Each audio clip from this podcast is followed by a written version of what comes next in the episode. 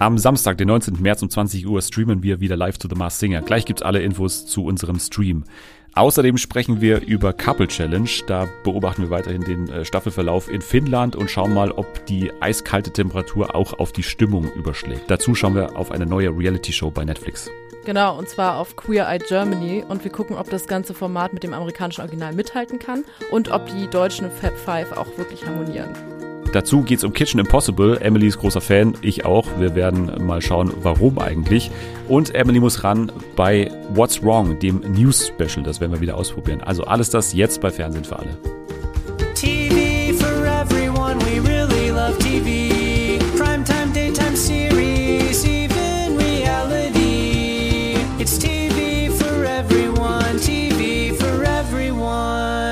Einen wunderschönen guten Tag. Herzlich willkommen zurück bei Fernsehen für alle in dieser nagelneuen Woche am Freitag, den 18. März. Und der 18. März, das ist der Tag vor dem 19. März. Und der 19. März ist deshalb wichtig, weil an diesem Tag natürlich was Großartiges passiert, nämlich The Masked Singer kehrt zurück.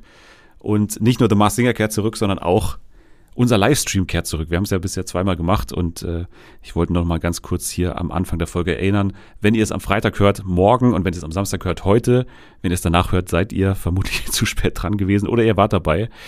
Es ist auf jeden Fall empfehlenswert, denn ab 20 Uhr sind wir bei Twitter am 19. März live und werden live raten, wer hinter den neuen Masken steckt, der neuen Staffel. Das ist ja immer die spannendste Folge gleich zu Beginn. Und es haben sich einige angekündigt. Anni ist dabei, Selma ist dabei, Nathalie ist vielleicht dabei, Jana ist dabei. Also es wird eine illustre Runde auf jeden Fall. Und wir werden einen schönen, langen Abend mit viel Werbung verbringen. Deswegen brauchen wir euch auch, um mitzuraten.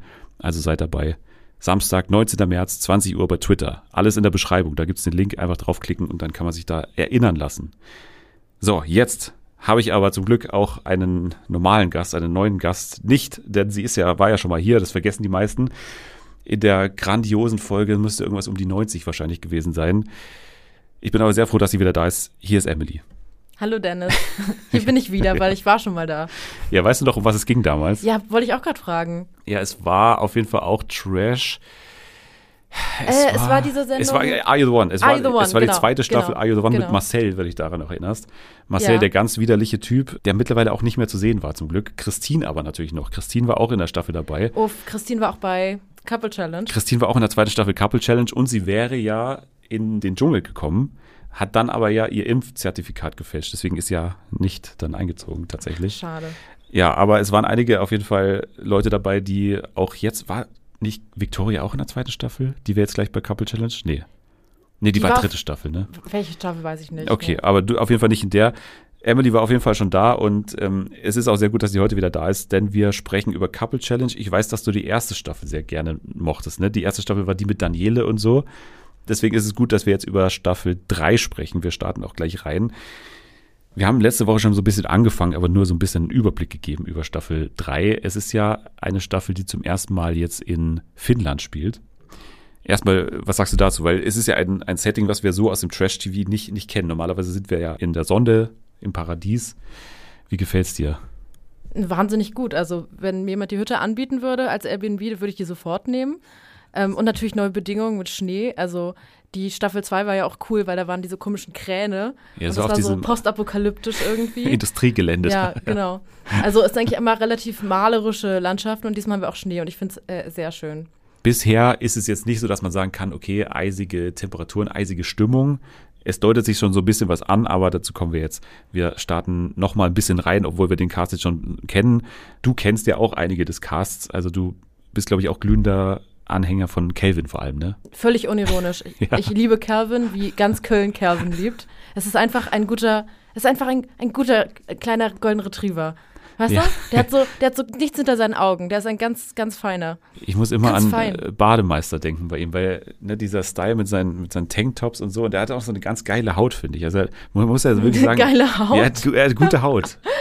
Ich finde, er hat mich erinnert so ein bisschen an so ähm, Ballermann, an die Ballermann-Filme jetzt mit seinem Outfit, mit so So einer Ralf geilen Mütze auf. ne? Und ähm, genau, über die Dynamik mit seinem Bruder reden wahrscheinlich auch noch Ja, irgendwie. also ne? Calvin, äh, Nathalie hat letzte Woche immer gesagt, Calvin und Melvin, aber es ist Calvin und Marvin, heißt er ja. Warum heißt der nicht Melvin? Ja, Mann, das was wäre ist denn mit der Mutter los Es, es wäre passend gewesen, auf jeden Ja. Fall. Also Calvin und Marvin sind schon jetzt eine Entdeckung, dass die auch zu zweit mal hier auftauchen, weil, weil Marvin kennen wir noch nicht tatsächlich. Wir konnten ihn auch noch nicht kennen, weil er anscheinend eine Freundin hat und deswegen in diesen ganzen Couple-Formaten oder Kuppelformaten auch nicht einen Platz hatte einfach. Aber jetzt hier mit seinem Bruder ist, glaube ich, der perfekte Ort für ihn, um sich mal jetzt erstmal anzukündigen für alle, würde ich sagen. Ja gut, andererseits hat Calvin ja auch nicht abgehalten davon, zu Temptation Island zu gehen, dass er offensichtlich keine Freundin hatte. Ja. So, meine Meinung. So, wir, wir daten seit einem Monat. Ja. Calvin Man und kann sich Roxy, auch, weißt du. Man ne? kann sich schnell eine Freundin suchen für ein Format, man kann sie auch schnell loswerden. Ich sage ja nur, man muss auch ein bisschen Einsatz zeigen. Calvin zeigt immer Einsatz. Das ist ja das Gute bei ihm. Also, ich weiß nicht, ob du damals was von der ma- vermaledeiten Staffel Promis unter Palmen irgendwas gesehen hast. Das war ja die Staffel, die nur zwei Folgen lang lief und dann abgesetzt wurde, weil ja, also nicht nur Willi Herren gestorben ist, sondern es auch ja diesen Homophobie-Eklat gab und so. Da war ja Calvin auch dabei. Und da gab es auch schon, also allein was die Teaser davor anging, schon Szenen, die ich einfach gerne gesehen hätte von Calvin, aber man hat ja auch schon einige gesehen, wie er da komplett, also komplett besoffen, mit irgendwie Kippe im Maul, ständig die Kippe hat fallen lassen und es gab schon Stress in den ersten zwei Folgen mit ihm und ähm, er, er Aber liefert. Stress, also weil ich kann mir den irgendwie Ja, nicht ich, ich, streitend ich, vorstellen. ich eben auch nicht, aber er war richtig auf, er war einfach komplett zu, er, er hat nichts mehr gespürt, also gar nichts mehr. Er aber war, er ist halt aber trotzdem wahrscheinlich nicht so wie zum Beispiel Hendrik von äh, Temptation der war auch Island dabei in der. Staffel. Ach wirklich? Ach, ich kam zu spät. Ich, Ja. ich habe nur diesen einen Ausschnitt halt von der Szene Ja. gesehen, weshalb es dann gecancelt Genau, wurde. genau. Aber Ja. er war auch dabei und die beiden waren halt, man hat da gemerkt, und es ist ja auch wirklich so, dass die da wirklich in, in Einzelquarantäne waren und dann da auf einmal zusammengescheucht wurden und dann sich einfach komplett weggesoffen haben am ersten Abend. Und das war ja Ausgangspunkt für alle Konflikte ein bisschen in dieser Staffel und auch bei Calvin und Hendrik hat es zu nichts Gutem geführt. Aber bei Hendrik, du hast ja auch Temptation Island VIP jetzt verfolgt, Ja. wissen wir ja auch, dass das Alkohol auf jeden Fall für ihn eine Droge ist, die er besser dosieren. Was er, auch, was er auch anfangs versucht hat, Ja. durchaus, muss man ihm zugute halten, ja.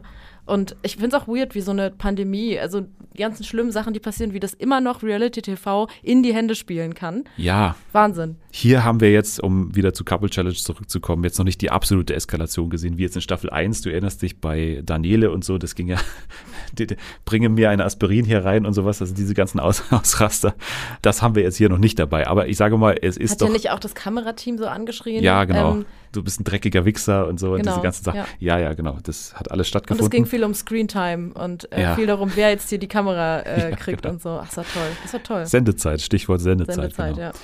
Ja, also wie gesagt, hier ist es jetzt noch nicht so weit. Hier hat man erstmal jetzt noch eine Gruppe, die einigermaßen homogen ist in den ersten zwei Folgen. Also wir nehmen am Mittwoch auf, die Donnerstagsfolge haben wir noch nicht gesehen, aber es wirkt jetzt schon noch so, dass sie alle noch ein bisschen zumindest versuchen, zusammenzuarbeiten und so. Es geht ja auch wirklich um Zusammenarbeiten, denn bei der Couple Challenge geht es ja darum, quasi die Gewinnsumme von 100.000 Euro sind es, glaube ich, dann zusammenzuhalten, möglichst in den Spielen.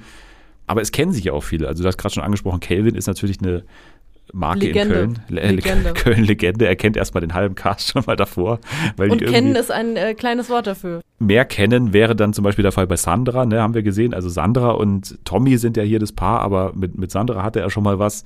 Wer die erste Staffel Ex on the Beach gesehen hat, der weiß auch, dass Sandra einen gewissen Ruf in Köln hatte, der damals noch so ein bisschen Geheimnis war, aber jetzt wird es dann schon immer klarer, dass es auch vielleicht stimmen könnte, dass sie, also ist ja auch erlaubt, aber hier gewisse Bekanntschaften eben schon gemacht hat.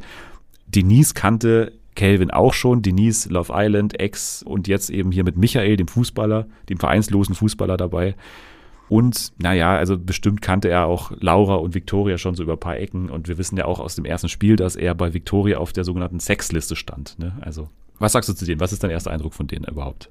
Ähm, richtig cool. Ja? Also ich finde, die beiden, die pushen halt einfach diese Hyper-Femininity komplett durch. Das sind einfach the Bitches. Und ich freue mich darauf, mehr von denen zu sehen. Und vor allem mehr von Laura und Calvin zusammen und was da sich noch so entwickelt. Aber äh, es bahnt sich ja an, ne, zwischen den beiden. Also die schlafen ja auch im, im gleichen Schlafzimmer und so, also gut eingefädelt schon mal von der Mhm. Redaktion. Aber glaubst du, da passiert noch was oder ist es eher so eine Sache, wo man immer denkt, okay, das ist so ein bisschen vorgeplant, dass es eigentlich passieren muss? Also zwei Singles, die dann irgendwie, na klar, irgendwie so einen gleichen, vielleicht auch Typ Mann und Typ Frau haben. Aber glaubst du, es wird was bei denen? Also einerseits hat man ja immer die Hints aus den Vorschauen, wo da ja auch schon irgendwelche halb expliziten Bilder waren. Dann fragt man sich natürlich mal, wer, wer war das, wer war das? Von Calvin kriegt man natürlich eindeutige Signale, ob das funktioniert. Und von Laura weiß ich noch nicht so richtig. Was denkst du denn? Weil ich, ich habe das Gefühl, es könnte schon passieren. Es kann sein, dass sie sich einfach noch so ein bisschen ziert.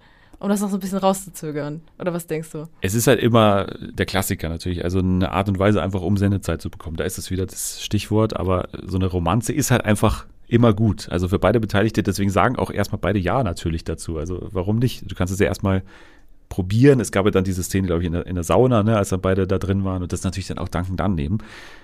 Und natürlich flirten die jetzt gewissermaßen und so, aber ich, ich irgendwie kann ich es mir noch kaum vorstellen, weil Calvin ja schon in dieses Format eigentlich reingeht mit dem Ziel, eigentlich mehr zu unterhalten, als jetzt hier nochmal so eine Dating-Nummer abzuziehen, glaube ich jetzt erstmal. Also es ist ja auch gewissermaßen für ihn rufschädigend, glaube ich, wenn er jemanden findet, also muss man auch mal sagen. Weil er muss ja ein Single bleiben, eigentlich. Um interessant zu bleiben, muss er eigentlich erstmal ein Single bleiben, meiner Meinung nach.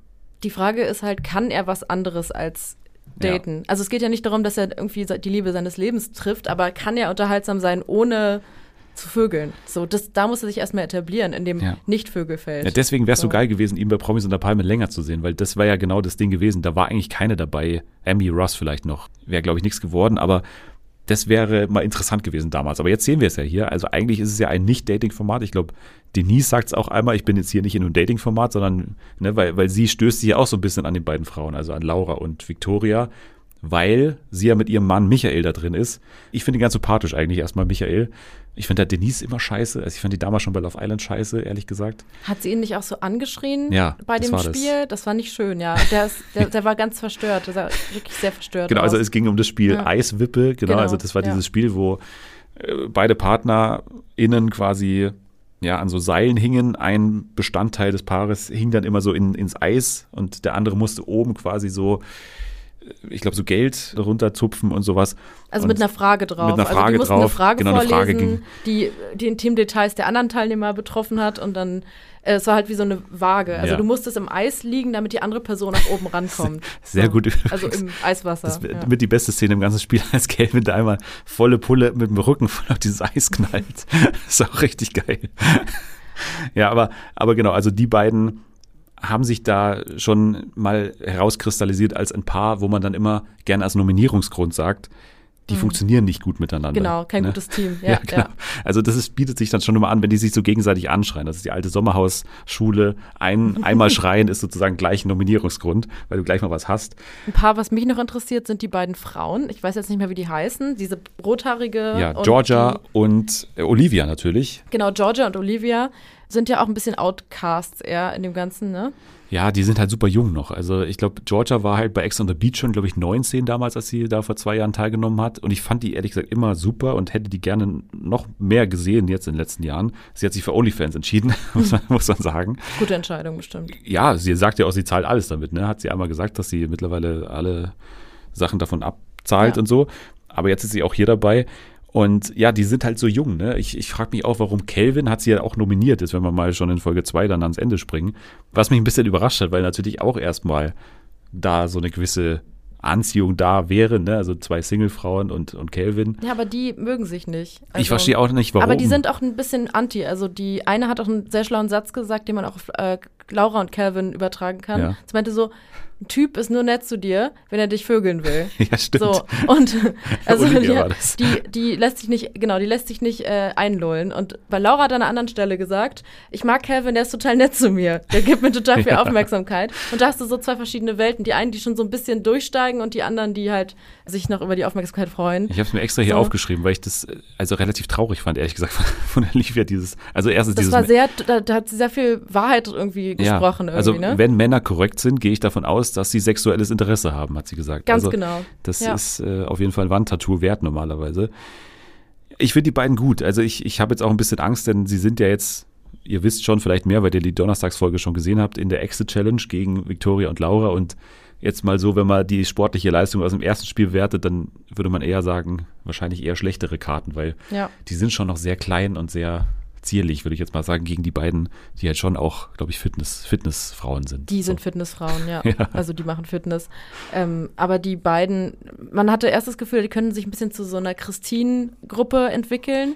Aber Ja, aber die haben schon das Potenzial, ne? weil wenn du die Staffel Ex on the Beach gesehen hättest, dann wüsstest du, also Olivia war erstmal die, die einen geschlagen hat, also die hat wirklich eine Ohrfeige ja, ver sie verteilt. auch sehr gut aus, ja. Und, und Georgia war also sowas von explosiv, also die ist wirklich extrem schnell reizbar. Deswegen fand ich es erstmal gut, dass sie dabei ist.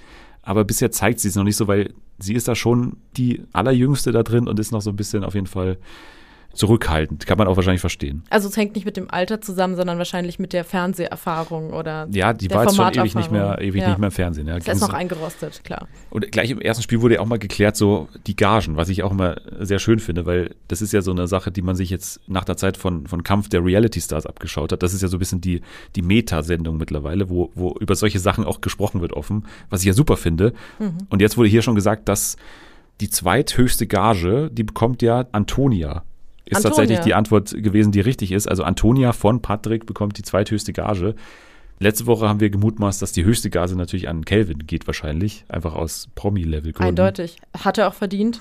Hier, Team Kevin. Wobei mich dann schon wundert, welche Gage dann Patrick bekommt, weil eigentlich muss er doch der Bestverdiener sein da drin, oder nicht? Vielleicht weil, bekommt er auch einfach die höchste Gage, Ja, weil- weil, er das am besten verhandelt hat, weil er noch ja, Ahnung hat von RTL. Ich habe keine Ahnung. Also wenn er genauso argumentiert wie in seinem Einspielfilm am Anfang, ne? also dass er wirklich hier reingeht als, als der, der Größte und, und der größte Promi vor allem, weil er halt von Bauer sucht Frau kommt und nicht von irgendeinem x-beliebigen Bums-Format, wie er ja, glaube ich, gesagt hat, dann Eine Sendung äh, mit Niveau. Sendung mit Niveau und er ist eben kein Ex on the Beach Sänger, sondern einfach Landwirt, dann äh, hat er natürlich schon eine krasse Verhandlungsposition, muss man sagen.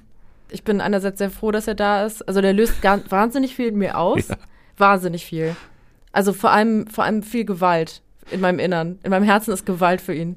Also es gab schon so kritische Szenen, ne, wo man dachte, es driftet jetzt komplett ab. Ne? Also so, ich, ich denke, erstes Gespräch mit Ariel, die wir jetzt auch noch nicht vorgestellt Uff, haben. Das war echt unmöglich. Aber es ist fast wie so ein Standard, dass in jeder Sendung, wo eine Transfrau ist, dass erstmal genau dieses Gespräch stattfindet. In einer härteren oder weniger harten Ausführung, aber es muss einmal da sein irgendwie, ne? Es ist ja die Frage, ne, ist sowas noch in dem Maße, wie es jetzt hier passiert ist, noch unter dem Begriff irgendwie Aufklärung oder sag ich mal Einführung in das ganze Thema für Leute, die jetzt nur nicht so viel Berührung damit hatten, womit man bei den Formaten ja auch immer rechnen muss, zu verbuchen oder ist es schon eher halt ignorant einfach? Was, was sagst du? Naja, also dass der Aufhänger des Gesprächs mit diesem Bauern da ist, das ist halt total problematisch. Das ganze Gespräch, ich habe das Gefühl, natürlich ähm, wird dann irgendwie Ariel in dem ähm, Interview dann irgendwie wieder ein bisschen Agency zurückgegeben und es wird irgendwie dann auch ganz gut beschrieben. Also Ja. alles, was nicht in diesem Gespräch mit dem Bauern war. Also der hat ja irgendwie gesagt so, äh, du bist ein Mann, du warst ein Mann, du warst ein Mann, Ja. so zehnmal oder sowas. Aber das, was drumherum gebaut wurde, das war tatsächlich ziemlich gut eigentlich. Also es hat es versucht irgendwie einzuordnen, aber rauslassen wollte man es natürlich auch nicht, ne? Weil, hm, Das ist ja immer dieser schmale Grad. Es ist halt Reality. Und du, also eigentlich, meiner Meinung nach, der Grundpfeiler von Reality ist erstmal das zeigen, was passiert. so. Und deswegen muss man sich immer fragen, ne, will man das jetzt aus, aus Gründen der Vorbildfunktion vielleicht oder von dem, was man damit vielleicht bezwecken will, dass es normaler wird und dass man eben nicht diese Gespräche führen muss, rauslassen oder zeigt man eben genau das, weil es passiert ist. Ne? Das ist halt die Frage. Naja, ich glaube, da gibt es noch so leichte Unterschiede in der Wokeness von Ja. den Sendungen, weil bei Rassismus sind sie jetzt schon relativ Mhm. krass damit, also dass sie total ähm, durchgreifen. Oder damals mit der Gewalt auch bei ähm, Princess Charming Ja. haben sie auch gesagt, nein, machen wir nicht. Oder jetzt bei Homophobie. Vielleicht ist einfach das bei Transphobie noch nicht so richtig angekommen, weil es ja auch genauso ein Trigger ist. Also es kann Ja. ja, auch genauso andere Leute da draußen triggern, dass jemand sozusagen gedeadnamed wird oder irgendwie als das falsche Geschlecht bezeichnet wird. Und vielleicht ist es einfach noch nicht so krass angekommen, weil eigentlich wäre das schon auch in dem Graubereich von hätte Mhm. man vielleicht sein lassen können, oder? Ja, total. Also man hat ja dann eben noch, wie du schon sagst, also die andere Ebene, also die sie vor allem macht, also Ariel, die finde ich super sympathisch ist und, und das auch alles sehr gut einordnet, muss man sagen, und auch, glaube ich, ein großer Trash-Fan ist, muss man auch sagen. Also ich Mhm. glaube, die ist schon da mit Absicht da drin in dem Format und hat da richtig Bock drauf. Kann ich auch verstehen. Und, und ja, die, Camp einfach. Also das hat man ja auch schon gesehen, als sie bei DSDS war. hast du sie, war- hast du sie da Ich damals glaube, ich schon habe es gesehen? gesehen. Ich habe auf jeden Fall die Ausschnitte gesehen. Ich habe es, glaube ich, Ja. auch damals gesehen. Und das ist einfach so, es gibt Leute, die haben halt noch die andere Ebene. Und zwar so eine ironische Ebene dafür. Ja. Und das merkt man ihr auch an. Also ich finde die super, muss ich sagen. Und, und ich kann es noch nicht ganz zusammenreimen mir, was, was hier mit Didi am, am Laufen ist, weil ich kenne halt Didi wirklich von Claudias House of Love. Also das war Anfang 2021 eine kleine Show mit Claudia Obert, wo sie einen Mann gesucht hat, wo also wirklich eine, eine, eine, eine Schar an Männern da zusammengescheucht wurde, die. Dennis ist speechless. Ja, weil, weil da waren Leute dabei, die, der eine war wirklich stockbesoffen dauernd und hat wirklich rum, der eine hat seinen Penis in der ersten Folge geze gezeigt. Aber Claudia Obert ist doch und auch war meistens 70. besoffen. Ja, klar, es, es hat Der war gefasst. 70. Ja, der war 70 oder so. Das war so ein Münchner Original irgendwie. Der war irgendwie 75 oder so und hat sich Ja. gleich in der ersten Folge ausgezogen und hat irgendwie alle, weiß nicht, der, der war so mehr so ein, so ein, so ein Aktionskünstler, habe ich das Gefühl gehabt, mehr oder weniger.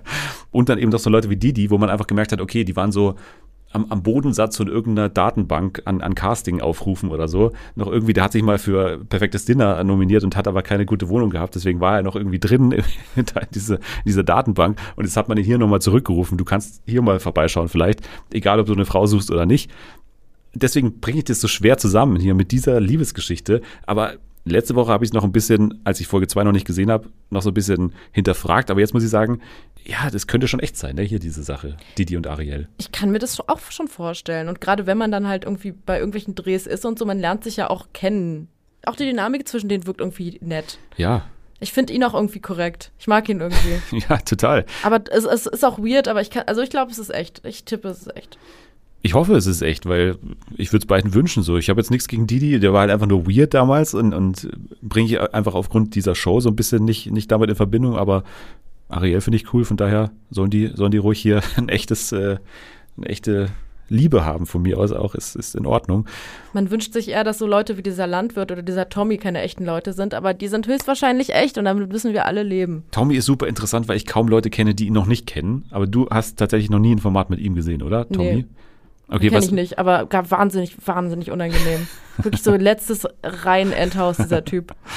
Also Tommy, muss man sagen, ist ja Ex-Schwimmer, kommt aus Südfrankreich, war davor schon bei Are You the One und war schon bei Ex on the Beach. Ich sage mal, er- ich habe fast das komplette letzte Jahr mit ihm verbracht, weil der einfach so ewig Oh, lang. Tut mir leid, Dennis. Ja, aber er, er hat wirklich auch sympathische Züge. Das kommt jetzt hier wirklich noch nicht raus, weil, weil diese, diese Sache mit Sandra und wie sie sich verhalten, ich stimme auch einigen zu, die sie dann auch nominiert haben, weil die machen schon so ihr eigenes Ding und denken auch so ein bisschen, sie stehen über den Dingen. So, das hat man auch, also ich habe schon das Gefühl, ne, die sind schon ein bisschen, Ich krieg so Major, ich krieg so Major Vibes von der ersten Staffel von Das Sommerhaus mit diesem Pärchen, diese eine, die bei DSDS war vor 100 Jahren, Annabelle oder so, weißt du noch? allererste Staffel. Oder meinst du Annemarie? Das Annemarie, Ist, das ist aber nicht die Annemarie. allererste, das Oh, war okay. natürlich schon die vierte Staffel oder Ach so. so, aber okay, dann die keine Ahnung. 2020-Staffel auf jeden Fall. Jedenfalls ja. ganz krasse Annemarie-Pärchen-Vibes. Ja. Das ist eine ähnliche Art von Couple. Den willst du eigentlich nicht über den Weg laufen. So. Ich erlebe die jetzt auch hier zum ersten Mal als Paar, aber ich habe sie eben beobachtet, als sie sich als Paar gefunden haben bei Ex on the Beach nämlich. Ja, Tommy, wie gesagt, er hat diese Züge, die wirklich in diese Richtung gehen, die wir jetzt sehen, aber er kann auch anders, sage ich jetzt mal. Ich, ich bin aber nicht abgeneigt, ihn zu hassen. Das kann ich dir mal sagen. Okay, dann bin ich beruhigt. Wir gucken einfach mal. Sehr, sehr gut. Also wir hatten dann, wie gesagt, das Spiel, das brauchen wir jetzt nicht mehr groß darauf eingehen, aber dann gab es natürlich einen Mörder-Prank hier, muss man sagen, in der Folge natürlich noch. Denn wir haben erfahren, die sehr pikante Neuigkeit, dass Patrick, der Bauer, gerne Flöte spielt. Aber das mag die Antonia nicht, dass, sie, dass er Flöte spielt. Warum auch immer das eine Rolle gespielt hat jetzt hier in diesem Format, ich weiß auch nicht, was sie sich dabei gedacht haben. Auf jeden Fall hat Calvin dann gesagt, das ist doch jetzt eine Möglichkeit, um hier mal richtig den Spaßvogel gleich mal hier zu markieren und hat gesagt, Tommy und so, die waren alle noch in einem anderen Raum und das war eben die Gelegenheit dazu, dass er Patrick mal sagen könnte, ja, jetzt mach doch mal so, als würdest du quasi ihr jetzt als, aus Liebe irgendwie der Antonia jetzt mal auf der Flöte was vorspielen. Ständchen bringen, ja. Und dann durften die anderen eben zuschauen und Calvin, also es war ja auch nicht ein gutes Schauspiel, muss man sagen, weil er hat ja von Anfang an eigentlich gekichert und sich da zusammen äh, gelacht irgendwie. Also von daher, ich, ich weiß nicht, was das Ganze so bez- bezwecken sollte, aber es war einigermaßen unterhaltsam vielleicht. Ja, bei solchen Situationen fragt man sich immer, ob halt einfach nichts anderes Ja, passiert ist. Man braucht dann immer Folge. so einen Übergang zwischen Mhm. den Tageszeiten manchmal auch, um das so ein bisschen einzuführen. Jetzt ist Abend oder so. Na gut, es hat schon relativ viel Raum bekommen irgendwie. Ja. Es hatte auch irgendwie so eine wahnsinnig tragische Komponente alles irgendwie. Also die Hälfte der Leute, die nicht eingeweiht waren, die haben dann wirklich auch aus Nettigkeit noch so Ja. getan, als ob das gut war. Und es ist ja auch irgendwie so richtig geiler Prank. Also wenn man nochmal feministisch draufschaut, wie witzig ist es so, dass du Flöte, einmal, ne? dass du einmal so tust, als ob du was Nettes für deine Freundin machst so, und das okay. halt ultra witzig Ich dachte, ist. du willst auch die, die phallische Natur der Flöte Achso, raus. du bist ja schon im Symbolismus, Ja, ja, bin da- ich noch gar nicht drin. okay. Aber einfach nur so, ey, statt einfach mal die Energie da rein zu investieren, halt wirklich mal irgendwas Nettes für seine Freundin zu machen, prankt Ja, man Prank, die ist erstmal richtig hart, Mann. Richtig witzig, so. Irgendwie, irgendwie sad auch, keine Ja. Ahnung. Ja, sad war auch dann, dass sie hier gleich mal zum Kiesdienst verordert äh, wurden. Also die beiden Bauern, äh, Antonia macht es nicht gerne, Patrick dagegen hat gesagt, da muss man jetzt durch und mussten da Kies aufschütten eben. Landwirt-Attitude. Bisschen so eine Sisyphus-Arbeit da in diesem dauerhaften Schneefall, ständig da Kies aufschütten zu müssen. Wer hat denen denn diese Aufgabe gegeben? Ja, ich hoffe, ein findiger Redakteur von, von RTL, der das ähm, sich ausgedacht hat, dass man dann stündlich am besten raus muss und da Kies schütten muss, nachdem dann alles wieder vollgeschneit ist. Klar. Sehr schön auf jeden Fall. Es gab dann auch natürlich äh, deutlich weniger zu essen, als sich die meisten gewünscht hätten. Es gab Puffreis und Schokolade, was jetzt erstmal nicht so schlecht klingt, aber wahrscheinlich in der, in der Menge nicht so geil ist, wenn man nicht so viel bekommt. Und dann ging es schon los mit dem ersten Nominierungsgeplänkel.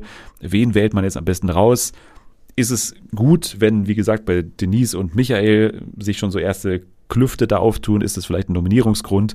Und ja, zur Nominierung kann man sagen, die haben sich so ein bisschen gewunden, wie sie jetzt hier diese Nominierung irgendwie verpacken sollen. Also Denise und Michael haben Victoria und Laura nominiert, angeblich aus wenig Kontakt, wobei wir ja auch gesehen haben, dass sich da so eine leichte Eifersucht bei Denise abzeichnet, weil Michael irgendwie einmal kurz mit Laura gesprochen hat, irgendwie beim Essen holen oder so, keine Ahnung. Ja, Ja. Denise halt, ne? Ich weiß nicht. Also ich bin immer noch kein Fan. Ich bin auch kein Fan, absolut nicht. Und ähm, er hat ganz kurz mit Laura gesprochen und der läuft auch schon mal so gebückt rumgefühlt. Also Ja. der, der hat schon irgendwie schon mal Angst vor Schlägen. Der tut mir auch leid. Ja, und vor allem finde ich es halt auch ein bisschen unfair, weil Denise halt nichts anderes macht, als ständig von Calvin zu sprechen, meiner Meinung nach, oder? Also es geht doch Calvin ist so toll, Ja. aber hey, ich verstehe sie. Nichts gegen Calvin, ja. Calvin würde mich nie nominieren und so eine Scheiße, die ganze Zeit. Calvin. Ja, vielleicht passiert ja da noch was Interessantes. Ja, Tommy und Sandra haben Antonia und Patrick nominiert und haben aber gleichzeitig dazu geschoben, wir hoffen, dass sich kein anderer wählt, was dann Patrick nicht so ganz gerne gehört hat, weil es ist auch ehrlich gesagt wirklich ein scheiß Grund zu nominieren. Das ist ja, hat sich auch so eingebürgert. Ja, wir haben ja. euch gewählt, weil wir wussten, dass euch niemand anders wählt. Ja, und dann hups, ja- doch drei Stimmen. Huch, ja, Gott sei Dank nicht wir, ja. Sorry. Patrick und Antonia haben Georgia und Olivia nominiert. Antonia, muss ich sagen, ist mir jetzt auch noch nicht so ganz sympathisch, weil sie hat hier auch gleich mal so ein bisschen diese Nominierung gleich mal weggeschoben, als sie dann gesagt hat, mach du das, ich kipp hier gleich um, so ein bisschen so ein Schwächeanfall irgendwie simuliert. Georgia und Olivia haben Victoria und Laura nominiert. Ihr seid unsere größte Konkurrenz, aber wir haben euch lieb und kurz danach auch noch so gesagt so, hey, sorry, äh, alles gut. Und aber Victoria und Laura haben gleich mal natürlich die große Schule der Reality und gleich mal den, den starren Blick nach vorne Oh ja, Ja. die Gesichter waren wahnsinnig angewandt. gut. Ja. Also sehr gut, sehr gut. Ariel und Didi haben Tommy und Sandra nominiert, wobei Ariel irgendwie Sandras Namen vergessen hat. Das war auch sehr, sehr schön. Ich frage mich eh immer, wie die das machen, wenn man da hinkommt und man kennt ja auch viele davon noch Ja. nicht. Und ich wüsste erstmal die Hälfte der Namen nicht, wenn ich dann in dem Spiel irgendwie einen wählen muss. Ich wüsste Ja. überhaupt nicht, wer das ist. Relatable auf jeden Fall, muss man Oder sagen. bei machen die Ariel. Research auch. Also ich weiß gar nicht, wie man sich darauf Also vorbereitet. es stehen halt überall die Namen wahrscheinlich auch drauf, deswegen ist es ein bisschen einfacher, glaube ich, im Haus. Also es steht ja, halt an den Koffern und an den den Koffern Betten und an den so, Betten, ja. genau. Also ich glaube, das geht dann schon einigermaßen. Ja, und wie gesagt, Victoria, Laura haben dann Denise und Michael nominiert. Ihr habt bei der Challenge nicht gut funktioniert, die eben angesprochene Begründung. Und Calvin und Marvin haben dann meiner Meinung nach überraschend Georgia und Olivia nominiert, weil sie sportlich einfach nicht gut waren und der Kontakt auch nicht so da war. Das heißt, Ja, Exit aber es Challenge. hat sich auch schon angebahnt. Also die mögen sich nicht. Also Ja, Kevin ich hat auch schon gesagt, sie sind mir egal, Ja, ja. die sind mir voll egal. So, also Deswegen hoffe ich auch, dass die noch drin bleiben. Aber äh, Victoria und Laura dürfen natürlich auch eigentlich nicht rausfliegen. Ne? Nein, auf keinen Fall. Die brauchen wir. Ja, Braucht die Girls. Wir haben aber auch in den letzten Staffeln gelernt, dass Rückkehrer auch möglich sind. Also, dass Ja. Leute rausfliegen und dann einfach Leute wieder nachrücken und so. Deswegen würde ich mal noch nicht abschließend zu der Paarung hier Goodbye sagen, die hier auch dann die Exit Challenge verliert. Aber so viel zu Couple Challenge. Ich glaube, bisher vielversprechend. Immer noch dieses Setting macht Spaß auf jeden Fall. Und ja, der Cast äh, hat auf jeden Fall noch Potenzial. Bisher ist noch nicht die ganz große Eskalation, aber es sind schon so ein paar Weichen gestellt, auf jeden Fall, würde ich sagen. Sehr gut. Dann wandern wir weiter zu Netflix und zu einer Show, wegen der du überhaupt erstmal hier bist, weil du hast mir geschrieben, hast du schon Queer Eye gesehen? Fragezeichen und so ein paar Emojis, die schon so ein bisschen eine, eine Stimmung oder eine, ein Gefühl mir gegeben haben, wie das Ganze bei dir angekommen ist. Ich habe geschrieben, heftig. Heftig, heftig. genau. Und ich habe ja. ich hab gesagt, sehr gut, dann sag's mir noch mal im Podcast. und jetzt bist du hier. ja, und wir haben tatsächlich auch noch nicht drüber geredet. Also Nee. bin ich sehr gespannt, was wir so denken. Genau, also Queer Eye muss man sagen, klar, amerikanisches Format, gibt's auch schon seit Ewigkeiten mittlerweile. Die Fab Five, ne, das sind so vier, äh, wow, das sind so, Oh, wow. Geh mal schlafen. Ey. es sind so fünf queere Männer in den USA, die quasi Leuten helfen. Es sind nicht alles Männer. Es ist auch eine Non-Binary-Person dabei. Entschuldigung, genau. Das haben wir hier auch gleich die Schwierig oder Schwierigkeit in Anführungsstrichen, aber darauf zu achten. Auch hier haben wir zwei non-binäre Personen dabei, die aber wirklich Leuten helfen in den USA bei dem ganzen Leben eigentlich. Also das Leben irgendwie umzukrempeln, sei es jetzt modetechnisch, sei es irgendwie, was die Wohnung angeht, sei es was den ganzen Lebensstil angeht. Das ist Queer Eye, mittlerweile sehr bekannt. Alles sind Stars mittlerweile natürlich. Und jetzt hat man sich in Deutschland schon seit einiger Zeit gedacht, wir begleiten das auch schon seit einiger Zeit, wie das Ganze hier vonstatten geht, die Entwicklung des Formats und so, dass man jetzt auch eine deutsche Version eigentlich machen könnte. Warum eigentlich nicht? Es gab auch schon eine deutsche Version, muss man sagen, so ein bisschen so eine RBB. Hast du die auch gesehen? Diese Die habe ich auch gesehen. die ja. RBB-Version. Wie fandest du die? Ich, ich muss jetzt sagen, ich, ich fand damals war, das hat mir jetzt nicht, also ich muss auch dazu sagen, ich bin nicht der größte Queer Eye-Fan, von daher habe ich jetzt nicht dieses mütterliche Gefühl für das Format, was dann irgendwie verunstaltet werden könnte.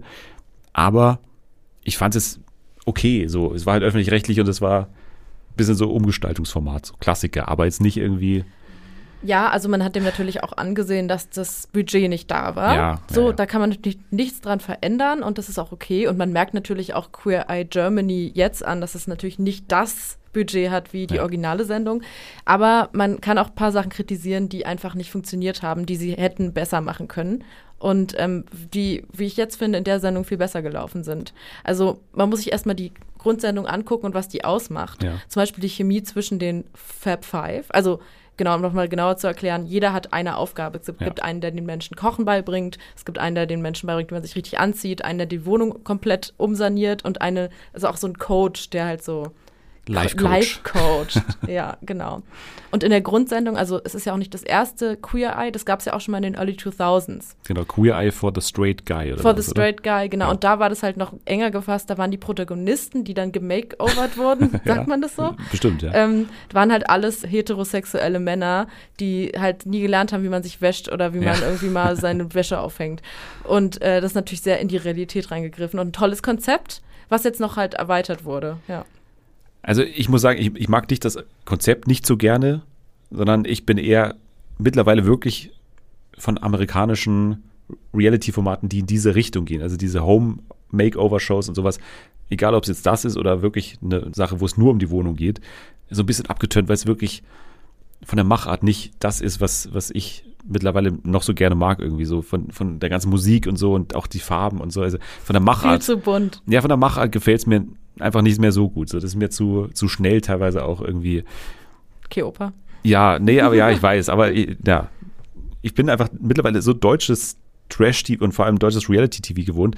Das ist wie Mir so ein. Arthouse-Film. Europäische ja, Reality es ist, die- viel langsamer. Der, der französische Film Ja. unter den Reality-Formaten auf jeden Du, da Fall. sind manchmal Einstellungslängen, die sind irgendwie Tarkovsky, ne? Ja, ich weiß. Also Wahnsinn. Ich, ich weiß, es ist so ein bisschen elitär, aber äh, Queer Eye war noch nie so ganz mein Format. Ich habe natürlich auch, glaube ich, zwei Staffeln gesehen oder sowas. Habe ich auch Spaß damit und, und äh, natürlich auch diese emotionalen Momente kommen auch bei mir an, das auf jeden Fall. Aber ich habe jetzt nicht, wie gesagt, dieses, dieses Fable für dieses Format, so wie es viele haben oder wie es auch du hast. Wir haben jetzt diese deutsche Version mit einer deutschen Fab Five. Ich kann einmal kurz die Namen vorlesen. Also Leni Bolt macht Work Life, steht hier in Klammern dabei. Dann Jan-Hendrik Schäper-Stuke ist der Ja, Mann, der, Hendrik, ey. Mann, der hier für die Mode verantwortlich ist. Dann David Jakobs macht Beauty, Ayosha Mutadi Gesundheit und Ayan Juruk macht Design. Also das sind die Fachbereiche dieser drei Männer und zwei non-binären Personen, die hier quasi die Leute beraten und ihr Leben so ein bisschen umgestalten sollen. So, jetzt haben wir hier in der deutschen Version ja eigentlich exakt das gleiche Format. Also wir haben jetzt eigentlich keine großen Veränderungen. Also wir haben jetzt auch diesen Start quasi im Auto, wo dann so ein bisschen über die Person geredet wird, was man so über die weiß und dann kommt die da an und dann stehen sie erstmal so in der Wohnung, in der fremden Wohnung und äh, ja, schauen Gut, sich das ist, erstmal an. Wenn man zum amerikanischen vergleicht, dann ist in der Wohnung stehen wirklich ein, also nicht ausreichender Begriff, Ja. weil im Prinzip wird alles einmal umgeworfen, es wird einmal durchgerannt, es ist wahnsinnig laut und es wird sich über alles in der Wohnung lustig gemacht und irgendwie an so alten Unterhosen gerochen und sich alle Klamotten angezogen, also wahnsinnig übergriffig. Also es ist fast wie so eine, es ist fast wie so ein Überfall auf das Haus, was wahrscheinlich für so introvertierte Kandidaten wahnsinnig schlimm sein muss in dem Moment. Aber es funktioniert. Und es funktioniert auch, weil es halt diese amerikanische Begeisterungsfähigkeit hat. Diese wahnsinnige Leuten- Überdrehtheit, die da aber nicht fake wirkt, sondern Genau. irgendwie richtig und gut. Und So. das ist jetzt die Frage, nämlich ob man, man hat ja schon viele amerikanische Formate dann aufs Deutsche bezogen und es ist dann immer so eine Sache, die man am Ende sagt, ja, aber in Deutschland ist einfach die Lebensart oder die, die Art und Weise, wie man einander begegnet. Also das dauert einfach ein bisschen länger, bis man vielleicht diesen, diese Beziehung herstellt, die die jetzt hier schon beim, beim Eintritt in die Wohnung teilweise irgendwie haben. Oder man würde sich einfach allgemein nicht so benehmen. Ja, Also, also das haben, ich habe auch ein paar Interviews jetzt dann auch äh, gehört und geschaut so zu dem, zu dem Thema und das haben die natürlich auch gesagt. Also für die war erstmal das Wichtigste die Interaktion der Fab Five. Also das war das Zentrale, dass man Richtig. wirklich ewig diese Leute gecastet hat und geschaut hat, harmonieren die miteinander. und das ist genau richtig. Und du merkst an ganz vielen Stellen der Sendung, dass sie wirklich aufgepasst haben, was essentiell ist. Und das ist ein Punkt davon. Findest du, es gibt hier jemanden, der irgendwie heraussticht aus diesem Cast? Also jemand, der vielleicht noch nicht angekommen ist äh, in dieser Chemie, die wir jetzt da erwarten. Also erstmal finde ich, dass sich die Chemie erstmal wirklich richtig krass entwickelt hat. Weil in der ersten Folge, also ich war, als ich den Anfang gesehen habe, dachte ich, oh Gott, oh nein, nicht schon wieder. Also weil Ja. das war noch ein bisschen steif. Ich würde aber, da würde ich vorsichtig sein, weil ich tippe, dass wir die Folgen gemischt haben. Also, ich, also dass sie nochmal ich, umgedingst ich, tippe, wurden. ich tippe, weil das kann ich mir kaum vorstellen, dass wir sozusagen die Folge 1 diejenige ist mit diesem weinenden Vater. Also das wirkt sehr wie eine Folge 1, die man aber nicht als Folge 1 die man aufgezeichnet hat. dramaturgisch so angeordnet hat. Deswegen würde ich da, Na, vielleicht war es auch einfach mein, meine eigene Furcht, Ja. Die mich da noch ähm, Vielleicht hast du dich auch verzweifeln lassen. Ja. Naja, also auch in der, innerhalb der Folge haben sie sich dann praktisch redeemed. Also es ist halt so, dass sie nicht so eine Chemie haben wie die Original Fab Five, aber die muss man auch nicht haben. Das Ja. ist halt dann schon highest level. Aber trotzdem sind die Leute wahnsinnig gut gecastet. Also so, wenn du ein paar Folgen geguckt hast, dann bist du sofort in Love mit ein paar von denen. Einen findest du super weird, aber die anderen super korrekte, tolle meinst- Leute einfach. du, du meinst Jan-Hendrik Schäper-Stuke, oder? Der heißt auch noch Jan Hendrik. Und dann will er allen immer einen Anzug anziehen. Das ist ein. Ja, man muss ihn vielleicht mal beschreiben, weil, weil für diejenigen, die es nicht gesehen haben, also das ist wirklich ein Anzugträger, ich würde so sagen, ich weiß nicht, ob du Thomas M. Schmidt kennst, dieser, dieser YouTuber, der auch so ein bisschen auch immer Anzug trägt und so, der aber dann noch mit so einem Oberlippen, so einem schmalen Oberlippenbart, der geht mehr so in die Richtung so lateinamerikanischer Tänzer teilweise oder so, irgendwie so, so in die, in, in die Richtung.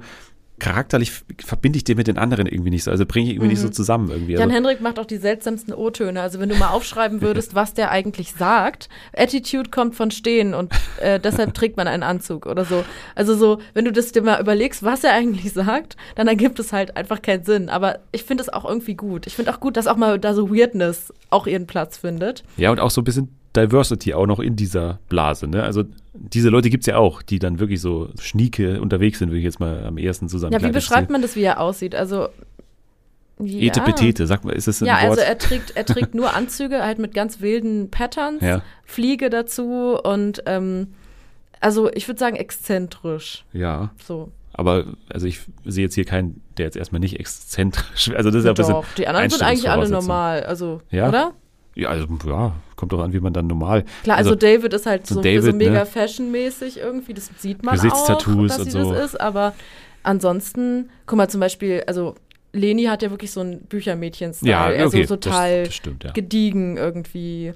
Oder ja, also ich finde eigentlich Ja. herausstechen, personality-mäßig und ähm, auch vom Aussehen tut Jan Hendrik auf so eine erstmal vielleicht befremdliche Art. Ja, kann ich verstehen, ja. Ja. Genau, also das sind die Fab Five auf jeden Fall. Und ich habe ja gerade schon begonnen, also vom Format her ist es wirklich dasselbe. Ne? Also es wird versucht ja sofort das Haus erstmal einzunehmen, würde ich fast schon sagen, und dann sofort äh, ja auch aufzuzeigen, wo so die, die Mankos sind irgendwie in, in allen Belangen, also was, was die Einrichtung angeht. Und man versucht ja dann auch immer so ein bisschen seelisch zu schauen, woher das auch kommt.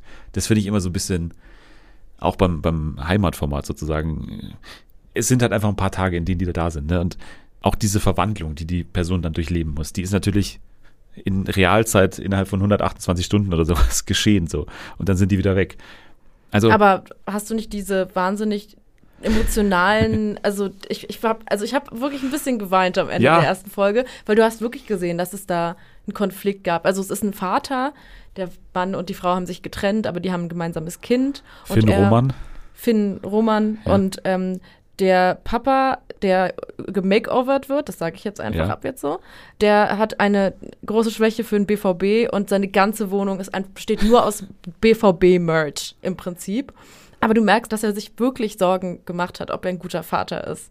Und es gibt einen emotionalen Moment, der halt auch wirklich funktioniert. Ja, finde ich auch. Also dieser Moment, wo sie dann da so zusammenstehen und dann soll er quasi die Worte sagen, ich bin ein fürsorglicher Vater und soll das dann immer wieder sagen, bis er es auch glaubt. So ist ja die, die Herangehensweise dann. Und ja, das, das funktioniert schon. Also, weil, weil man wirklich merkt, dass vor allem auch die Beziehung zum Sohn so super ist. Ne? Also der Sohn ist ja auch toll. Also der ist ja. Ja. auch gut gecastet. Also der ist ja echt, aber Finn Roman macht eine gute Figur hier auf jeden Fall.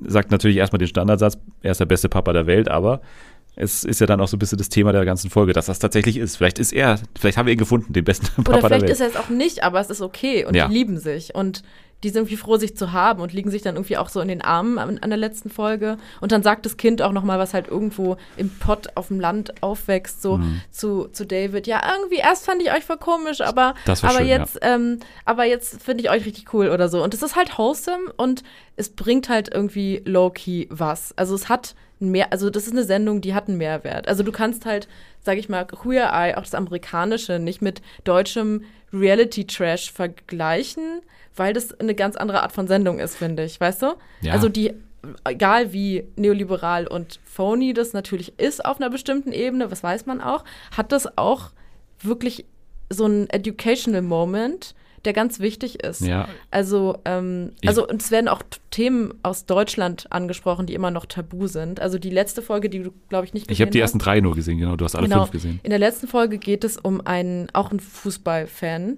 ähm, Ist der dritte aber- nicht auch ein Fußballfan? Folge drei, ich glaube auch. Der hat auf jeden Fall auch so Gladbach-Merch, glaube ich. Aber ja, egal. ich weiß auch nicht mehr, was dessen Verein war, aber in der letzten Folge ist ein Fußballfan, der ist äh, gay und der hat sich noch nicht geoutet und die begleiten dann praktisch das Outing von ihm, Okay. auch vom Verein. Und es ist ein ganz, ganz großes Thema in Deutschland, Schwulsein und Fußball Ja. und dass es nicht erlaubt ist. Und deshalb würde ich schon sagen, es hat schon diesen Queer-Effekt, dass es wirklich auch ein bisschen gesellschaftlich bahnbrechend ist. Das auf jeden Fall. Das finde ich auch weiterhin gut an dem Format. Ich finde nur die Machart, das ist nicht meine, aber von dem Ganzen, was es aussagt und was es auch macht, auch emotional, die, die, die kriegen ja diese Momente auch hin. Ne? Also die machen die ja auch nicht schlecht. Die Machart passt ja dann auch zu dem, was sie, was sie machen wollen. Das ist ja auf jeden Fall. Ich würde nochmal vielleicht auch darauf eingehen, was jetzt bei Folge 1 mich so ein bisschen gestört hat. Das war diese ganz Finalszene, ne? also dieses Date am Ende noch und so. Also Uff. diese Sache, diese Sache dann Ja. immer noch einzustreuen, dass man jetzt auch noch, also dass das nicht ausreicht, weil sie haben ja diesen Mega-Moment gehabt mit dem Sohn. Das Ja. hätte eigentlich schon gereicht.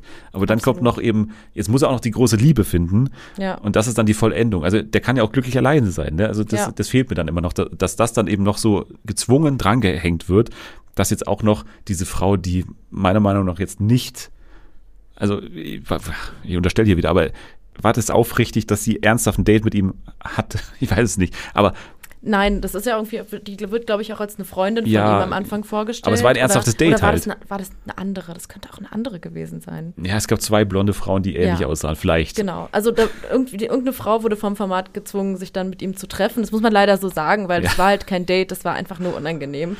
Und das ist, muss man nicht zeigen. Und das ist dann wieder so ein Bloßstellen von dem sehr gut sonst gecasteten und auch total lieben Protagonisten, was man nicht haben muss. Das finde ich auch.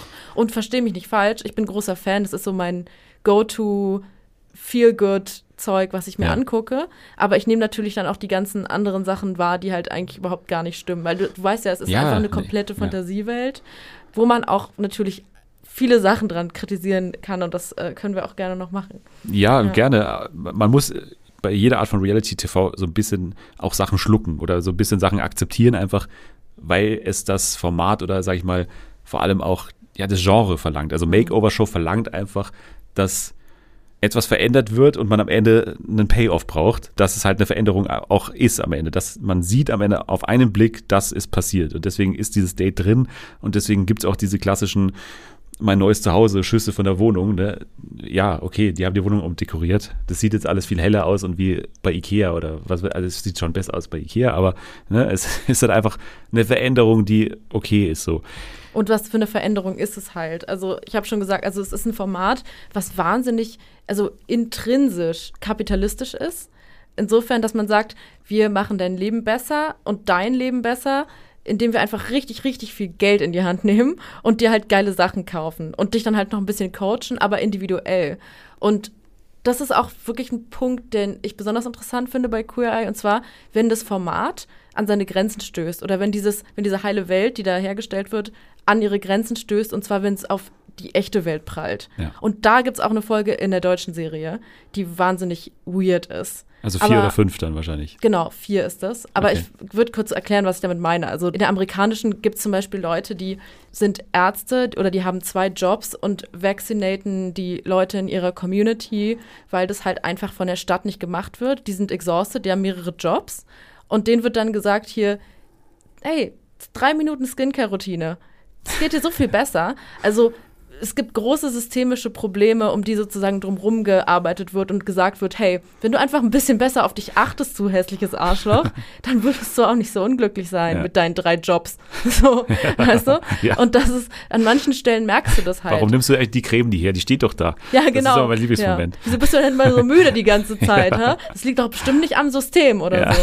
Oder genau, oder da war auch so eine ähm, Umweltaktivistin, die halt ihre ganze Freizeit nur damit verbringt, also so eine junge, so Fridays for Future Okay. Mädchen, wo die dann so deren Hauptquartier von dem, von dem Fridays for Future Gruppe ähm, eben verändert haben. Und du merkst halt, wie diese, diese wahnsinnige neoliberale Shallowness halt so auf wahre Probleme und auf Leute trifft, die wirklich aktivistisch unterwegs sind. Und es passt auf einmal alles vorn und hinten nicht mehr zusammen. Weißt du? Also Ja. es geht einfach nicht mehr auf und es ist einfach nur noch schief und seltsam, aber auch wahnsinnig Weil spannend es zu sehen. groß ist für die Show. Also es ist einfach Ja. nicht das Problem, was sie angehen können mit so ein paar Handgriffen oder mit einer Makeover-Show. Ganz genau. Das, das ist ein bisschen schwieriger, ja. Klar, und die meisten Leute haben dann wirklich auch tragische Schicksale, für die sie dann auch selber meistens nichts können. Ja. Aber manchmal ist es halt auch, du kannst halt nicht alles lösen mit, keine Ahnung, neue Möbel und äh, keine Ahnung, neue Haare. So. Also auch Depressionen übrigens bei Folge 3 ist ja dann auch so ein Thema, was dann manchmal nur so gesagt wird, okay, du hast, wann ist deine Depression ins Leben gekommen? ist, glaube ich, die einzige Frage, die dann Leni, glaube ich, in der Form stellt in, an diesen Typen. Und das war es dann aber auch. Und, und es wird dann eben auch nicht weiterempfohlen, zu einem Psychologen zu gehen oder, oder irgendwie eine, eine weitere Beratung zu gehen. Wahrscheinlich, und es ist auch so, dass die irgendwie nach der ähm, Teilnahme hier noch eine Betreuung oder irgendwie eine, eine, zumindest eine, eine Hilfe. Hilfe bekommen vom, vom Format und auch vielleicht von den Leuten hier. Aber ansonsten wirkt es schon immer natürlich so, als, als kämen da einfach fünf Leute hin, drei Tage da und dann sind die weg und dann, Und dann Abriss und dann Abriss, weg. genau, und dann Ja. neuer, neuer Fall und so. So Ja. ist es, glaube ich, auch beim Originalformat nicht und so ist es hier auch nicht. Also mittlerweile wird in diesen Reality-Shows ja auch viel mehr über die Nachbetreuung geredet Mhm. und, und auch hoffentlich hier wirklich auch angewandt. Aber das, was ich gelesen habe, ist, dass die Leute hier noch teilweise in Kontakt sind mit den Fab Five und auch mit der, mit der Produktion noch in, in Kontakt sind. Also das ja zumindest vielleicht noch als Das ist schon schön, aber man kann halt einfach mit einem dreitägigen Na, Dreh nee, nicht jemandem mit seinen Depressionen helfen, das weiß man auch. Aber noch krasser wird es in Folge 4. Weil du meintest ja gerade so, es gibt den Fall, Ja. wo es dann irgendwie so heißen muss, eigentlich können wir darüber, Ja. da können wir nichts ausrichten, da sollten wir nicht rangehen, Finger weg davon. Und das passiert in Folge 4. Also, dass, dass sie das auch sagen. Nein, dass es so ist. so, ja. Also, dass das passiert. Ja. Dass, dass wir dann wirklich in eine Situation kommen mit denen, der wir alle nicht gewachsen sind. okay, das ist ein Teaser jetzt. Äh, Es ist wirklich schlimm. Also Okay. es ist wirklich schlimm. Also ich saß wirklich mit offenem Mund da, also, weil es einfach nicht mehr funktioniert hat und zwar auf ganz vielen Ebenen. aber, aber so, dass du jetzt das ganze Format dann nochmal quasi kritisierst oder, oder Nein. ist es eben dieses weiterhin dieses, das muss man dann akzeptieren und es gibt diese Momente, die, die dieses Format einfach nicht leisten kann. Genau. Und es Ja. gibt auch diese Bizarro-Folgen von Queer Ja. Eye in Amerika. Aber ich würde sagen, diese Bizarro-Folge, die übersteigt alles, was je passiert ist, auch die amerikanischen. Okay, ich bin gespannt. Warum habe ich die nicht mehr gesehen? Ich habe nur ja, Folge das 3 noch frage ich mich auch, weil da hätte ich mich auch, also das, ich kann das ja auch mal erzählen, Ja, was da erzähl passiert. Ich bin nicht auf Spoiler irgendwie. Also die, also man muss schon sagen, dass die Protagonisten auch wahnsinnig gut ausgewählt sind. Ja. Das sind total nette, herzliche Leute, denen man auch meistens richtig helfen kann und die halt irgendwie eine coole Background-Story haben. Und der eine ist auch richtig outgoing und, und gibt gute O-Töne. Und in Folge 4 sind sie bei einem jungen Mädchen aus Kiel, die ähm, wird vorgestellt, dass sie halt gerne ähm, skateboardet und dass sie einen Freund hat, mit dem sie das macht und so. Und dann kommt, dass sie irgendwie nicht viel Sport machen darf oder dass sie halt irgendwie mit 14 eine Herz-OP hatte, weil sie irgendeine seltene Krankheit hatte und sie hat irgendwie ein Spenderherz bekommen und hat dann tatsächlich auch überlebt. Und dann kommt raus, dass in ihrer Familie eine seltene Erbkrankheit stattfindet und dass als sie irgendwie ein kleines Kind war, ist erst ihr Vater gestorben. Kurz Ah, ja. darauf ist ihr Bruder gestorben. Also ich vielleicht gehört. mal Triggerwarnung, weil Dass das die ganze echt krass. Familie Dann ist der gestorben ist, ja. andere Bruder gestorben. Ja. Und als sie dann irgendwie 18 war oder so, ist dann ihre Mutter gestorben. Und die wohnt da jetzt alleine in dem Ha- Familienhaus mit einer Waisenrente, ganz alleine. Ihre komplette Familie ist tot. Und dann kommen die Fab Five. Und dann wird's richtig weird. Und dann, ich wei- man sieht denen auch an, dass sie wirklich nicht darauf klarkommen, was sie da eigentlich machen sollen. Und es kommen ganz weirde Sachen dabei raus. Also Leni sagt auch einmal, als sie dann so ein Heart-to-Heart-Gespräch haben, so, ja, also eine Familie im klassischen Sinne hast du ja jetzt nicht mehr, aber Im klassischen Sinne. also das wird halt so auf so eine schlimme Art Ja. witzig. Weißt du, was ich meine? Ja. Weil es halt so schlimm ist, dass man das nicht mal comprehenden kann. Und keine Ahnung, die verändern dann auch, sie hat, ihr Vater hat so eine Werkstatt, die sie halt so gelassen hat. Also alles in dem Haus ist noch so, wie als die Familie Mhm. Oh. da gewohnt hat. Und die machen jetzt das Haus halt anders. Also sie hat so eine kleine Wohnung für Also sich das ist das gleiche Haus, ne? Das ist, Das ist das Haus. Das ist riesengroß, sie ist da alleine. Ei, ei, ei. Und die Werkstatt vom Vater, die sie dann irgendwie auch ändern oder diesen einen Schrank, den sie mit dem Vater gebaut hat, nochmal neu anstreichen, weil das jetzt ihr neues Leben ist und so. Mhm. Und sie ist einfach eiern, wie er einfach gar nicht mehr, also der, der ist praktisch kurz vorm Zusammenbruch die ganze Zeit. Und sie ist immer so, ja und cool. Aber und hier ist ein neues mich. Rezept für Gorgonzola mit irgendwie Spinat oder Ja. so. Ja. Ähm, darüber können wir auch noch reden, dass Aljoscha irgendwie nicht immer kocht und das verwirrt mich. Aber ähm, Der macht auch Sport, ne? Das ist Der macht irgendwie, ja, der Ja. macht auch das Nordic Walking. Nordic, so, Nordic so. Walking, ja. Aber nee, ich dachte, diese- das haben wir auch in den Nullerjahren hinter uns gelassen, Nordic Walking. Ja, nee, das, aber das ist ja das Hobby von der Protagonistin Ulrike, gewesen, genau, die wollte Ulrike unbedingt gewesen. Nordic Walking also, machen. Auch respektabel. Aber so. die sammelt auch noch Tupperware, also daher Charakter äh, ja, passt auf jeden Musste Fall. sie ja alles wegschmeißen. Danke, Eier, ne? Ja, Ja. Tupperware ist doch voll geil äh, Mhm. eigentlich, oder? Also Ja. warum muss man das wegschmeißen? Ja. Aber die hat auch viel davon, ne? Aber Ich meine, irgendwann braucht man sie, ne? Und dann ist sie gearscht. Aber ähm, ja, und ich wollte nur sagen, dass es incomprehensive ist, was in dieser Folge passiert. Und ich habe noch nie sowas in meinem ganzen Leben gesehen. das ist auf jeden Fall ein Teaser für alle, die dies nicht gesehen haben und alle, die dies gesehen haben, die wissen jetzt, was Emily meint. Ich weiß es nicht, aber ich kann es mir gut vorstellen durch das, was du gesagt hast. Also das Format stößt nicht nur in kleinen Momenten, sondern auch in der ganzen Folge hier mal an seine Grenzen anscheinend. Ja, und ich will auch nicht sagen, also ich möchte das nicht ähm, falsch äh, verstanden haben. Das ist natürlich gut, dass man so Trauer thematisiert und das halt nicht irgendwie vor der Öffentlichkeit versteckt. Aber Es ist halt zu schlimm. Also es gibt ja dann auch noch einen, einen Unterschied. Ne? Also und vor allem, wenn es das gleiche Haus ist, das ist schon halt, wenn du das dann im Kontext einer Makeover-Show machst und musst dann dieses Haus umdekorieren und dann Mhm. kommst du eben an diese Gespräche, wo du normalerweise deine übliche Leier abziehen kannst von, ja, eine andere Farbe würde helfen. ja, Hier und, hilft die andere ja. Farbe vielleicht nichts, und du brauchst einen Haarschnitt, Mann. ja, So. Und sie braucht keinen Haarschnitt, sie, niemand weiß, was sie braucht. ja, So, ich finde halt keine Worte dafür, so was ich darüber noch sagen kann. Aber man kann darüber sprechen, aber vielleicht nicht in der Form. So. okay. Ja. Dann belassen wir es auch an der Stelle jetzt mal dabei und, und sagen, Queer Eye hat seine Momente, ist auf jeden Fall eine, eine gut gecastete deutsche Version eines internationalen Formats, was man nicht oft hat. Also, dass man wirklich sich so viel Zeit und auch Mühe gegeben hat mit dem, mit dem Casting. Das hat auf jeden Fall funktioniert. Es kreiert diesen Moment auch von der Machart her, die das amerikanische Format auszeichnet. Aber genau wie das amerikanische Format auch stößt an seine Grenzen. Hier in der deutschen Version ein bisschen unglücklich in Anführungsstrichen. Oder halt auch ein Fehler, einfach ein redaktioneller Fehler, dass man hier eine ganze Folge so gegen die Wand hat laufen lassen, dann wahrscheinlich. Ja, aber trotzdem große Empfehlung an alle Ja. Queer Eye-Fans, weil, also ich war wahnsinnig ängstlich und ich bin sehr positiv überrascht und gucke denen auch gerne zu und würde am liebsten mit ein paar von denen Bier trinken gehen, weil die so wahnsinnig sympathisch wirken. Und das ist ja, was es ausmacht. Sehr gut. Dann habt ihr hier die Meinung gehört eines echten Queer Eye-Fans und eines, ja, Beobachter, sag ich mal, der aber natürlich auch Eines das. kritischen, eines, A- eines äh, Ja. Reality-TV-Konnoisseurs, Ja. der ähm, ja, Ja. ganz besondere Ansprüche hat. eher die italienische Variante des Reality-TV Ja, ja, be- ja. bevorzugt, aber ja, Fellini. Ja. so ist es. Apropos Fellini, ist das nicht eine Nudelart? Wir gehen zu Kitchen Impossible.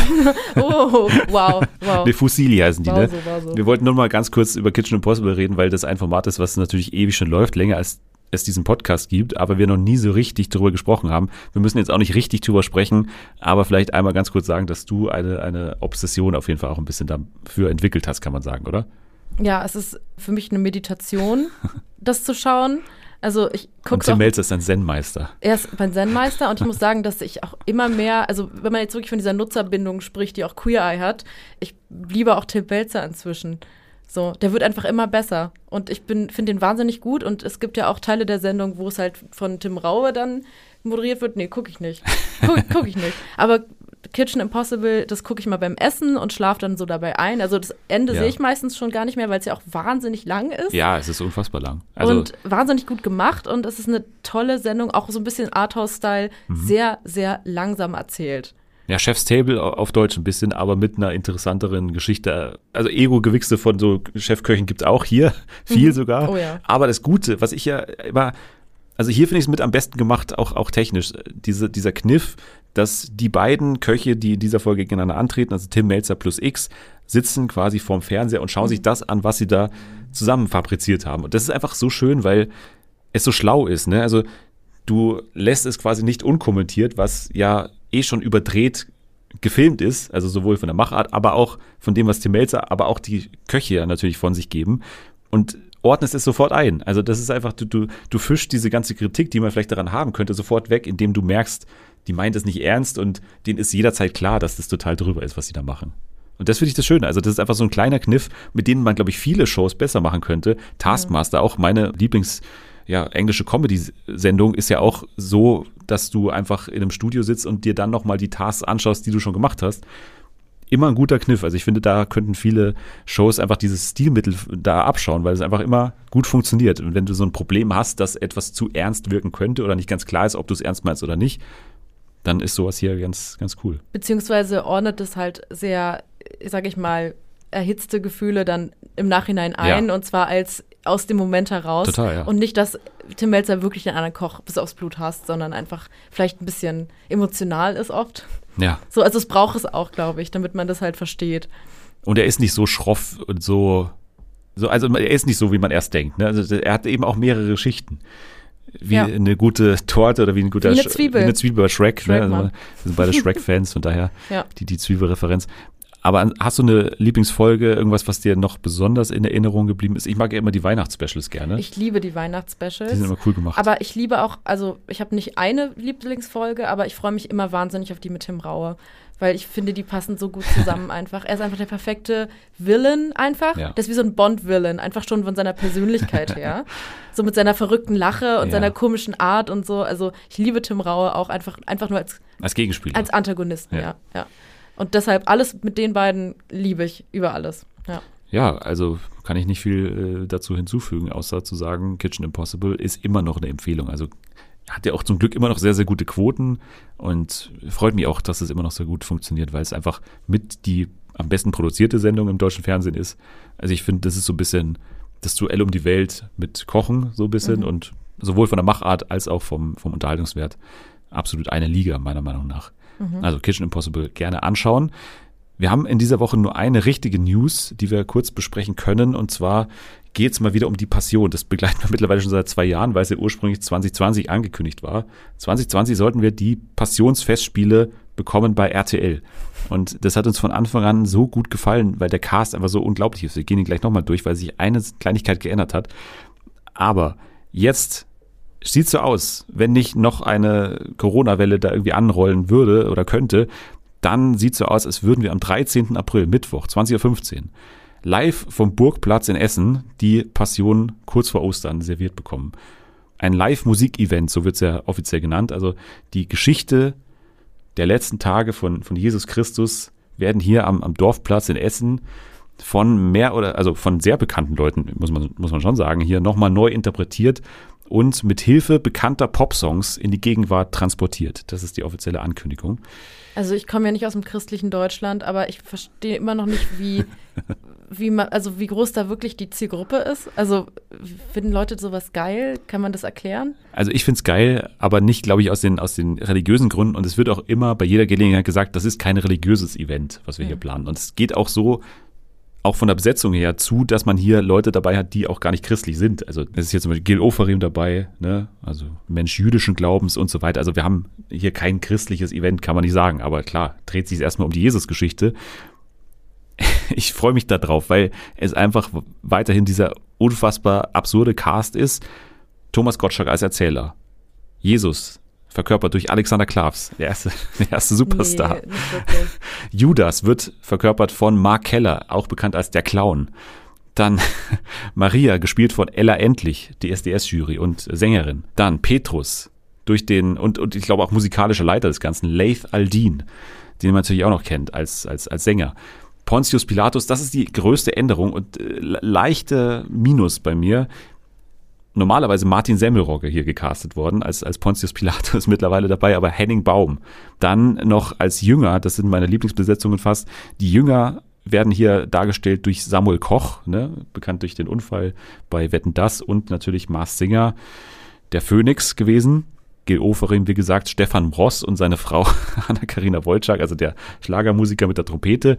Außerdem dabei GZSZ-Darstellerin Sila Shahin, Thomas Enns, Prince Damien, Superstar Machale Höppner und der erste Prince Charming, Nikolas Puschmann, wird hier auch Nein, einen der, einen der Jünger übernehmen, ja. Dann gucke ich das doch. Ja. Und Gast- und Cameo-Auftritte gibt's auch noch. Unter anderem von Rainer Kallmund wird hier dabei sein. Nelson Müller wird einen, wie ich das glaube ich in Erinnerung habe, einen Brotbäcker spielen. Kati Karrenbauer, ne, hinter Gittern, Darstellerin. Dabei Ja. Ex-Dschungelcamp. Wolfgang Barrow, also Darsteller von Joe Gerner aus GZSZ ist dabei. Ingolf Lück, Rebecca Simonai Barum und die Eisläuferin Tanja Shevchenko auch am Start. Führst du eigentlich so ein ähm, Jahresbingo? Kennst du das, wenn Leute halt irgendwie für das kommende Jahr äh, 22 oder so so bestimmte ähm, Vorhersagen aufstellen und Ja. dann guckt, ob das eintritt? Das wäre was ganz Gutes dafür gewesen. tatsächlich ist es halt seit über also ungefähr zwei Jahren jetzt bei uns im Hinterkopf, dass es irgendwann noch ansteht und so ein bisschen ist es bei mir auch verknüpft mit dem Ende von Corona. Also ich habe immer gesagt, wenn die Passion kommt, dann ist Corona zu Ende. Da kommt aber auch die Apokalypse vielleicht. Vielleicht, ja, Ja. tatsächlich. Also vielleicht stehen wir nicht mehr auf an Ostern. Kann auch passieren, aber die Passion kommt, stand jetzt 13. April so eine Drohung. und ich, ich werde vorm Fernseher sitzen. So, jetzt haben wir noch ein Spiel zu absolvieren und das beschäftigt sich auch mit ja, möglichst absurden News, die wir hier äh, zusammengesucht haben, in der Redaktion natürlich, in, in Form von, von mir in dem Fall. Die Redaktion sitzt mir Die, gegenüber. genau, so ist es. Und ich werde dir jetzt diese drei News, äh, also es sind so kurze Newsbeiträge hier, vorlesen und du musst mir sagen, welche ich davon erfunden habe. Also es ist das Spiel What's Wrong, was in der News-Version hier gespielt wird. Also das Mhm. News-Special haben wir erst einmal gespielt und hat sich eigentlich als ganz gut erwiesen. Und jetzt spielen wir diese eine Runde Okay. von What's Wrong. Bin bereit. Ich lese vor. Geheime Watchlist der Queen durchgesickert. Die britische Boulevardzeitung The Sun schreibt in ihrer Montagsausgabe, sie kenne die private Netflix-Watchlist von Queen Elizabeth II. Der Artikel beruft sich dabei auf Quellen, die dem Buckingham Palace nahestehen. Die größte Überraschung, laut der veröffentlichten Liste hat die Queen einige Folgen der ersten Staffel der Fantasy-Serie The Witcher gesehen. Zudem finden sich auf der ro- royalen Playlist gleich drei Produktionen von Higher Ground Productions, die Produktionsfirma von Barack und Michelle Obama. Obwohl ein anderer Artikel erst vor wenigen Monaten das Gegenteil behauptet hat, finden sich auf der Liste keine Beweise dafür, dass Queen Elizabeth jemals die britische Königshausserie The Crown geschaut hat. Das ist News Nummer eins. News Nummer zwei: TikTok sucht den Superstar. Der Musiksender MTV bringt in Zusammenarbeit mit Pepsi eine Castingshow an den Start auf TikTok. In Becoming a Popstar bekommen acht Künstler, die ursprünglich auf TikTok erfolgreich geworden sind, die Chance, ihr Können auf der großen Showbühne unter Beweis zu stellen. Jede Woche müssen die Kandidaten einen originalen Song sowie ein kurzes Musikvideo vorbereiten. Nach jeder Folge können die Fans via TikTok abstimmen. Der Gewinner darf im neuen Pepsi-Werbespot auftreten und bekommt Geld für seine Karriere als Popstar. Das ist Nummer zwei. Und Nummer drei, Kachelmann hat keine Lust auf Trash-TV. Moderator Jörg Kachelmann hat die Teilnahme an einem RTL-Format auf schlagfertige Art abgelehnt. Bei Twitter veröffentlichte er eine Anfrage der Produktionsfirma Seapoint. Dem Inhalt des Schreibens, das in dem Sendung das Promi-Paar 2022 gesucht wird, lässt sich entnehmen, dass es sich dabei um das Sommerhaus der Stars handelte. Danke, ich bin elendstechnisch noch nicht so weit, antwortete der 64-Jährige und lehnte das Angebot dankend ab. Er schrieb weiter, falls ich im kommenden Jahr verarmt und mental verwahrlost sein sollte, melde ich mich im vorauseilenden Gehorsam. Das ist News Nummer drei. Also, geheime Watchlist der Queen durchgesickert, TikTok sucht den Superstar oder Kachelmann hat keine Lust auf Trash-TV. Das sind deine Auswahlmöglichkeiten.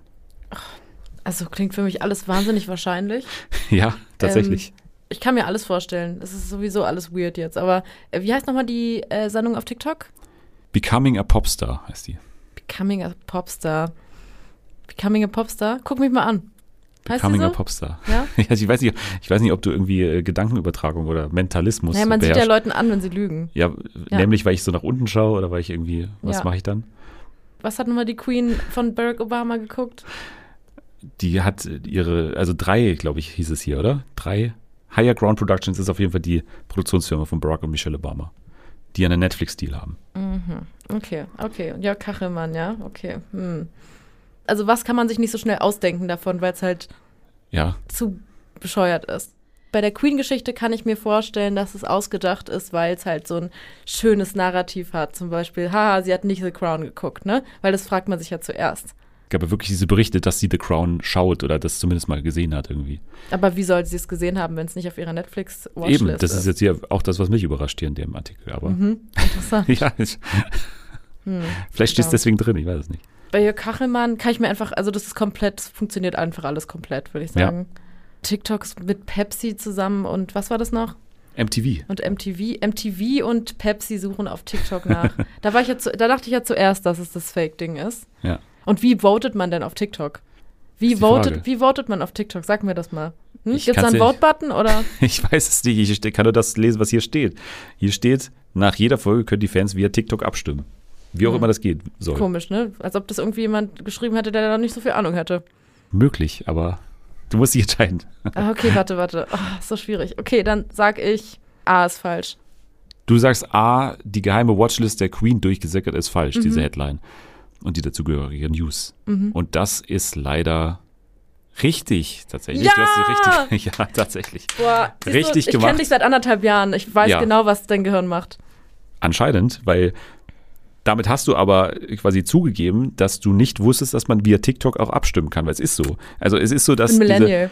diese genau, also du kannst bei TikTok abstimmen, für wen du hier votest. Also es gibt wohl so eine Option extra dafür eingerichtet Mm, vielleicht auch, äh, Okay. dass du hier deinen Superstar bestimmen kannst. Ja, dann freu ich mich ja Becoming a da. Popstar bald, Da ja. freue ich mich schon auf meinen Superstar. Denn ich bin viel auf TikTok unterwegs und das wird gut. Aber wie, wie die Queen, aber dann hast du dich doch gerade selber ausgehebelt mit deinem. Ich wollte dich verwirren, aber anscheinend hat es dich nicht zu sehr verwirrt, dass du mir auf die Schläge gekommen bist, so rum.